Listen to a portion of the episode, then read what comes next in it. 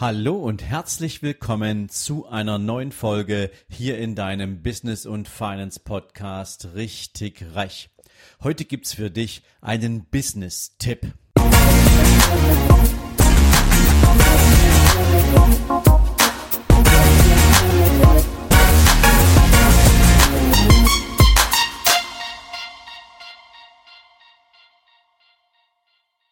Guten Morgen und herzlich willkommen zu einer neuen Business-Folge.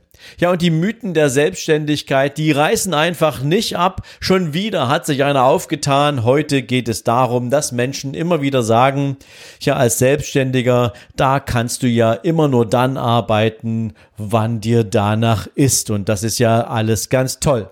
Ja, und jeder, der jetzt hier zuhört, der ein eigenes Unternehmen hat, der vielleicht auch schon eine Weile im Markt ist, der weiß, dass es tatsächlich nicht unbedingt so ist. Aber auch ich habe diesen Glaubenssatz eine Zeit lang verfolgt und ich mag dir heute gerne mal erzählen, wie der bei mir entstanden ist. Du weißt, ich habe viele Jahre in der Bank gearbeitet und ich hatte eine Zeit, insbesondere als ich so anfing mit meiner Top-Manager-Karriere, wo ich meine 60 bis 80 Stunden jede Woche runtergerissen habe und ich war der festen Überzeugung, das muss so sein. Und immer wenn ich mit meinen Bekannten, mit Freunden gesprochen habe, die aus dem Lager der Selbstständigen kamen, die sagten, Mensch Sven, also ganz ehrlich, was du hier so an Zeit runterreißt, das ist echt schon nicht mehr schön und pass ein bisschen auf dich auf. Naja, ich habe dann irgendwann so ein Buch von äh, Tim Ferriss in die Hand gekriegt. Das hat mir ein Freund empfohlen, ähm, die Vier-Stunden-Woche. Und ich habe das Buch dann auch gelesen und habe relativ schnell damals viele, viele Sachen aus diesem Buch umgesetzt und habe mich tatsächlich so auf 20 Stunden die Woche runtergearbeitet als Angestellter Topmanager einer Bank. Naja klar, ich habe dazu auch schon mal eine Folge gemacht und ich hatte damals ein echt schlechtes Gewissen. Aber was habe ich gemacht? Ich habe natürlich auch die Zeit genutzt und habe Freunde angerufen und habe gesagt, hey, ich habe jetzt gerade ein bisschen Zeit, wollen wir uns mal auf einen Kaffee treffen? Und dann habe ich mich mit Freunden, die selbstständig waren, auf einen Kaffee getroffen. Und das ging dann immer so eine ganze Weile. Irgendwann habe ich dann so gedacht, das ist schon witzig. Immer wenn ich die anrufe, dann haben die Zeit. Das ist schon komisch. Also praktisch heulen die mir, jetzt mal so sinngemäß, immer die Ohren voll, dass das Geschäft besser laufen könnte, dass natürlich nicht immer alles Gold ist, was glänzt. Naja, und mal ist es eben wieder ein abgesagter Termin oder was auch immer dazu führte, dass die immer Zeit hatten, sich mit mir zu treffen, hatte irgendwie nichts mit erfolgreichem Unternehmertum zu tun, sondern eher mit Ahnungslosigkeit, wie man ein erfolgreiches Unternehmen hinstellt. Das war tatsächlich der Grund dafür, dass sie nur dann arbeiteten, wenn ihnen danach war, weil sie hatten kein Rezept dafür, wie sie wirklich erfolgreich sind, wie sie sich Leads organisieren, wie sie genügend Kundengespräche pro Woche haben, um auch tatsächlich richtig erfolgreich zu sein. Denn ich kenne keinen Unternehmer, nicht einen einzigen, der sich ganz entspannt zurücklehnt und sagt, naja gut, ähm, ich lebe hier irgendwie gerade mal so und ähm, das reicht mir auch. Bis auf die Jungs, mit denen ich damals witzigerweise viel zu tun hatte. Naja, und daraus entstand für mich natürlich auch so ein Stück weit diese, ja, wie will ich mal sagen, diese Fehleinschätzung, Unternehmertum ist schon ziemlich cool.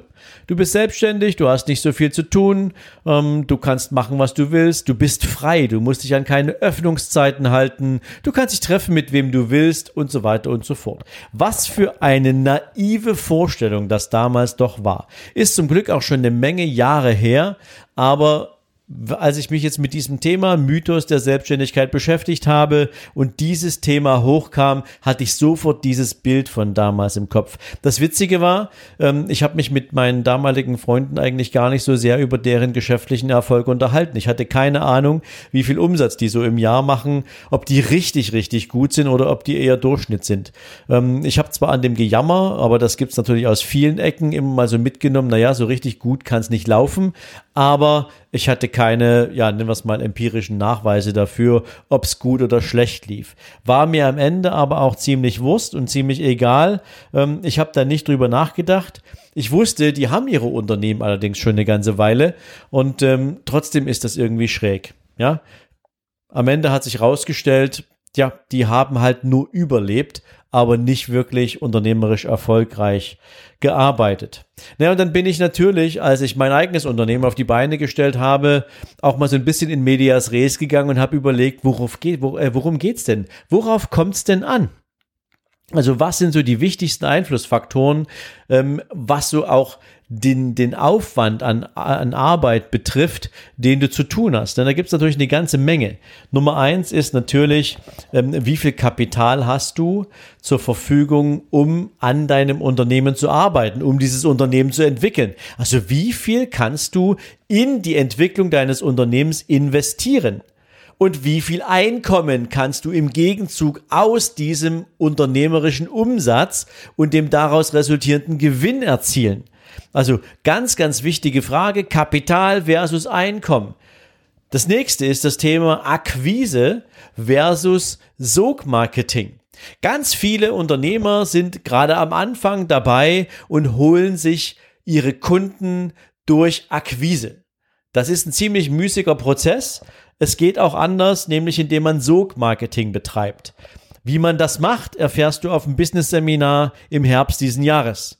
Aber faktisch ist es ein großer elementarer Vorteil, den du im Vergleich zum Thema Akquise hast. Wenn du weißt, wie es geht, dann musst du nicht so viel Zeit beim Thema Akquise verwenden und kannst dich vor allen Dingen mit den Kunden treffen, die von alleine zu dir kommen. Großartig. Auch das Thema Netzwerken versus Sichtbarkeit war für mich so ein Thema. Ganz viele Menschen rennen auf irgendwelche Netzwerktreffen, um irgendwie da miteinander Geschäft zu machen. da gibt's so diese verschiedenen Verbände, BVMW und da gibt's den BNI und es gibt viele Unternehmer, die fühlen sich da super wohl und machen da eine Menge großartige Kontakte, so nach deren Anspruchsdenken. Ähm, aber so richtig sichtbar wären die dadurch natürlich nicht. Es gibt andere Wege, um auch für den Markt überhaupt erstmal relevant zu sein um im Markt das sichtbare Signal abzugeben, es gibt mich, es gibt mein Unternehmen und ich bin damit hier erfolgreich unterwegs. Also, was ist der Unterschied zwischen Netzwerken und ganz viel persönlicher Aktivität oder medialer Reichweite? Wie sichtbar bin ich denn eigentlich bei meiner Zielkundschaft, mit der ich arbeiten will? Ganz spannende Frage. Natürlich das Thema alles selbst machen versus delegieren. Auch eine ganz wichtige Grundlage. Wenn du alles selbst machst, wir hatten das in der vorhergehenden Folge schon mal, dann hast du natürlich keine Zeit, dich um die wichtigen Dinge zu kümmern, um das, wofür du angetreten bist, weil du an 15 verschiedenen Feuerstellen die Brände löschen musst, aber nicht dazu kommst, das zu machen, wofür du diese Firma hingestellt hast. Ganz wichtig. Delegieren lernen, ja. So. Manuelle Arbeit versus Automation ganz elementares Thema. Die Technik schreitet immer weiter fort. Das Thema Kundenbindung, CRM, alles das sorgt dafür, dass du die Daten, die du zu deinen Kunden hast, natürlich sinnvoll verwerten kannst. Auch in einer automatisierten Kontaktaufnahme, in einer regelmäßigen Informationsbereitstellung. Egal, ob du ein Newsletter hast oder ob du das auf andere Art und Weise machst. Beispielsweise mit E-Mails. Das ist völlig egal. Aber wenn du automatisierte Kommunikationsprozesse mit deinen Kunden hast, dann ist das viel, viel mehr wert, als wenn du jeden Kunden persönlich anrufst und irgendwie nicht weißt, ob der Kunde gerade an dem Thema, was du mit ihm hast, interessiert ist. Also ein ganz, ganz cooles Thema, ein schönes Stilmittel, um mit deinem Unternehmen auch wirklich erfolgreich unterwegs zu sein. Naja, und dann kommen solche Soft Skills dazu, wie die ganz persönliche Leidenschaft, mit der du dein Unternehmen betreibst. Also wie energetisch gehst du in dein Unternehmen rein? Wie trittst du für dein Unternehmen als Repräsentant im Markt auf? Wie bist du in der Wahrnehmung von anderer, anderen verknüpft mit deinem Unternehmen? Ja, und vor allen Dingen, wie empfindest du die Aufgabe, die du tust? Empfindest du diese Aufgabe tatsächlich als Arbeit oder ist ist das etwas, was du gar nicht wirklich von Arbeit trennen kannst oder wo du Arbeit und, und normales Leben gar nicht so richtig voneinander trennen kannst, weil du deine Aufgabe lebst, ja. Auch das ist natürlich irre wichtig. Warum erzähle ich dir all das, was Erfolgsfaktoren ausmacht? Weil es wichtig und sinnvoll ist, dass du dich damit beschäftigst, wenn du eine eigene Firma hast oder eine aufmachen willst. Warum? 50 Prozent aller neu gegründeten Unternehmen gehen innerhalb der ersten zwei Jahre wieder vom Markt. Warum?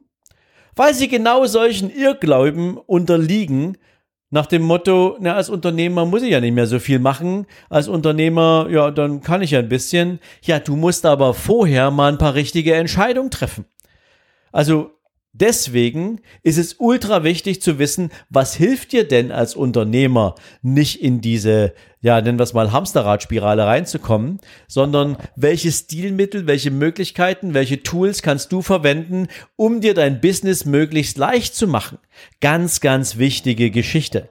Denn 50 Prozent, wie gesagt, geben in den ersten zwei Jahren auf.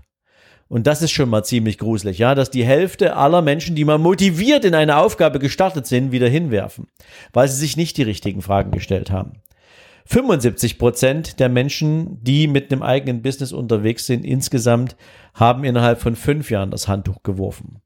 Und nach weiteren fünf Jahren, also insgesamt nach zehn Jahren, existieren von all diesen neu gegründeten Unternehmen nur noch restliche zwei Prozent. Das ist traurig. Das ist übrigens auch die Zahl, die du findest, wenn es um Wohlstand geht, wenn es um Menschen geht, die finanziell extrem erfolgreich sind. Das sind diese zwei Prozent, die durchgezogen haben, die genau gelernt haben und die sich nicht zurückgelehnt haben und geguckt haben, na ja, könnte es heute kommen, könnte es morgen kommen, die nichts dem Zufall überlassen, die alles haargenau für ihr Unternehmen aufstrukturieren und planen, weil sie nichts, wie gesagt, dem Zufall überlassen.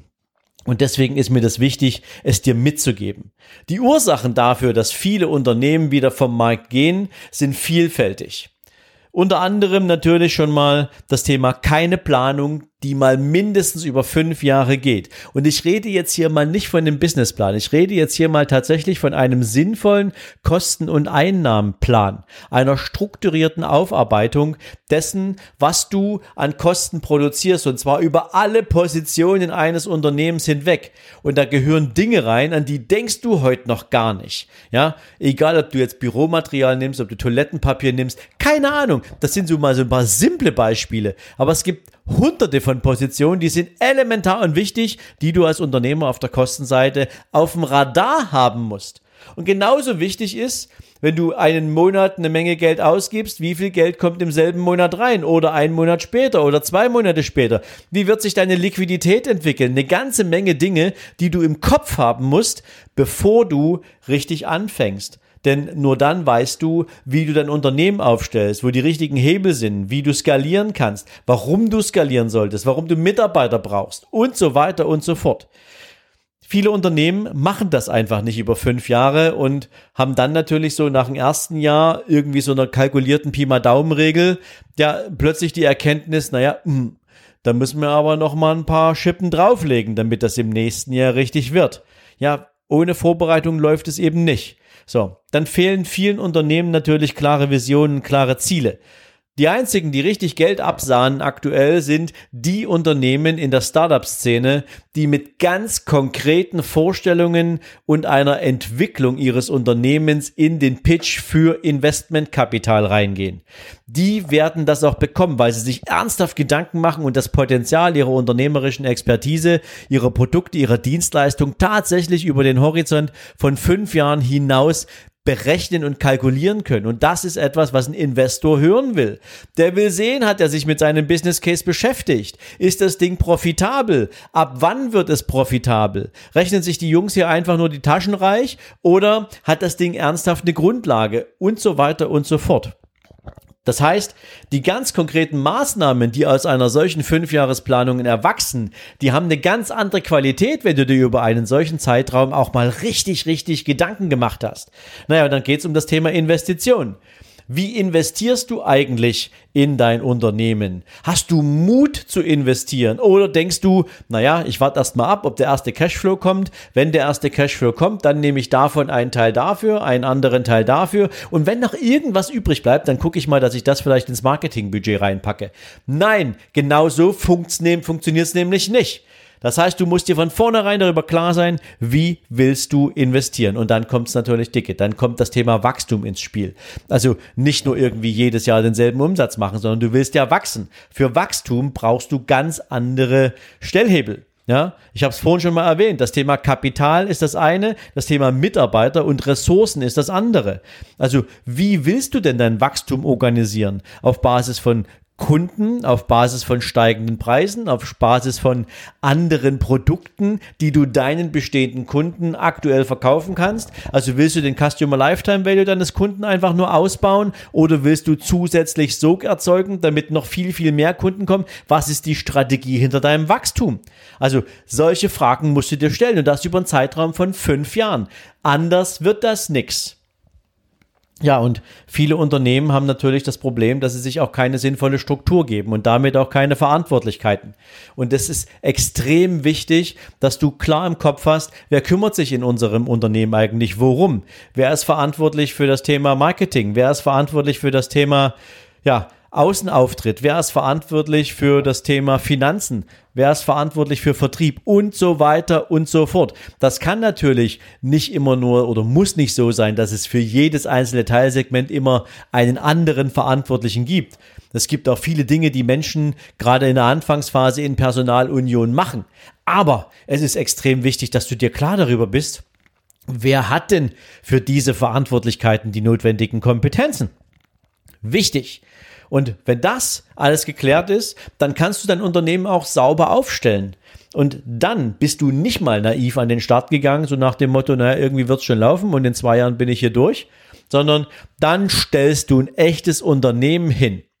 Und das ist natürlich eine extrem wichtige Frage, denn nur wenn du ein Unternehmen so hinstellst, dass es das Potenzial zum Wachsen hat, dass es das Potenzial zur Entfaltung hat, dass es Mittel und Möglichkeiten nutzen kann, den Markt zu dominieren, dann wirst du zu den Menschen gehören, die eben auch finanzielle Erfolge aus dieser unternehmerischen Entwicklung anziehen und damit genau zu den Leuten gehören, die regelmäßig in meine Mastermind kommen, weil sie noch ein Stück mehr machen wollen, weil sie noch mehr wachsen wollen, weil sie einfach was hinterlassen wollen. Nicht nur ein Unternehmen, sondern eben auch Geld, weil sie mit diesem Geld nicht nur ihre persönlichen Bedürfnisse befriedigen wollen, sondern weil sie auch sagen, ich möchte mit dem Geld dann was anderes machen. Ich möchte philanthropisch tätig sein, ich möchte Menschen unterstützen, ich möchte Brunnen bohren in Afrika, ich möchte Ärzte ohne Grenzen mit Spenden unterstützen, was auch immer Menschen dann tun wollen, um Gutes zu tun, was zurückzugeben für diese großartigen Chancen. All das passiert, wenn du dich mit deinem Unternehmen mal richtig aufgestellt hast. Das sind die Menschen, mit denen ich gerne arbeite. Und wenn du dazugehören willst, dann hast du zwei Möglichkeiten.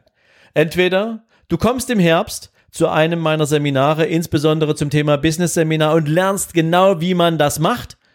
Dazu gehst du auf sven-lorenz.com slash Seminare minus 2020 und dann registrierst du dich genau da und schickst mir damit natürlich deine Daten und bekommst von uns relativ kurzfristig auch alle neuen Informationen, die du brauchst, damit du weißt, wann wird dieses Seminar stattfinden. Und in der Regel, und das planen wir gerade, werden wir definitiv mit jedem Einzelnen, der sich für diese Seminare anmeldet, nochmal ein persönliches Gespräch führen, weil es ist uns wichtig, wo holen wir dich denn ab? Wo willst du hin?